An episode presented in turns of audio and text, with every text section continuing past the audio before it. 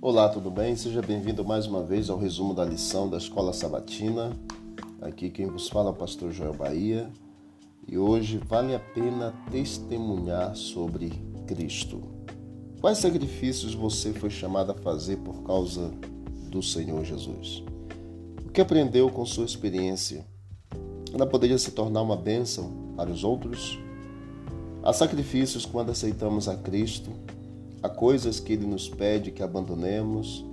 Jesus deixou claro o compromisso de que seria necessário para segui-lo. Em Lucas capítulo 9, versículo 23, nos diz: Se alguém quer vir após mim, a si mesmo se negue. Dia a dia, tome a sua cruz e siga-me. A morte de cruz é dolorosa. Quando rendemos a vida às reivindicações de Cristo e o velho homem do pecado é crucificado, dói, às vezes é doloroso desistir de desejos acariciados e hábitos duradouros, mas as recompensas superam em muito a nossa dor. A história do cristianismo está repleta de episódios de pessoas que tiveram que fazer tremendos sacrifícios pela causa de Cristo.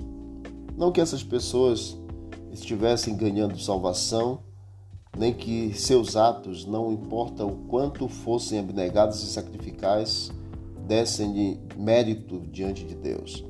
Em vez disso, na maioria dos casos, ao perceberem que Cristo fizera por eles, esses homens e mulheres se dispuseram a colocar tudo no altar do sacrifício, de acordo com o chamado de Deus para a sua vida. Portanto, fale como Paulo falou: Estou crucificado com Cristo, logo já não sou eu quem vive, mas Cristo vive em mim.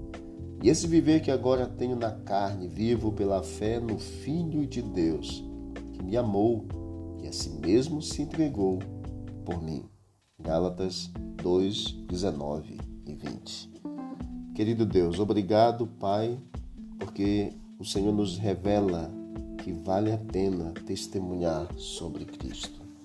Que o teu poder seja manifestado na nossa vida diariamente. Tenhamos um dia feliz em nome de Jesus. Amém. Um forte abraço.